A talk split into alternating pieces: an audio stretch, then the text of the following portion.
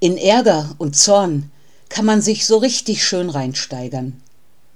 Man erzählt allen davon. Weißt du, was der zu mir gesagt hat? Und gibt der negativen Energie immer mehr Raum. Da ist es gut, wenn wir jemanden haben, der uns freundlich und ohne moralischen Zeigefinger bremst. Der Rektor einer Schule sah mit großem Bedauern, dass von Jahr zu Jahr die Streitigkeiten und Raufereien unter den Schülerinnen und Schülern immer mehr zunahmen.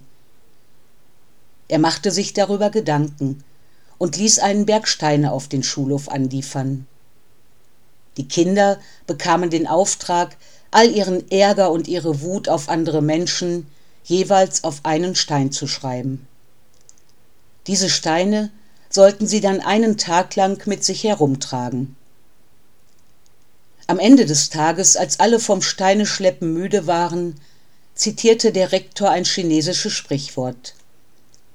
Wenn du loslässt, hast du beide Hände frei.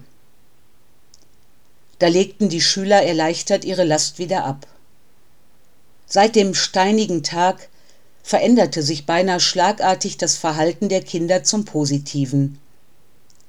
Es kam sogar vor, dass einige Mädchen und Jungen ihren Eltern nahelegten, sich Vergebungssteine zuzulegen.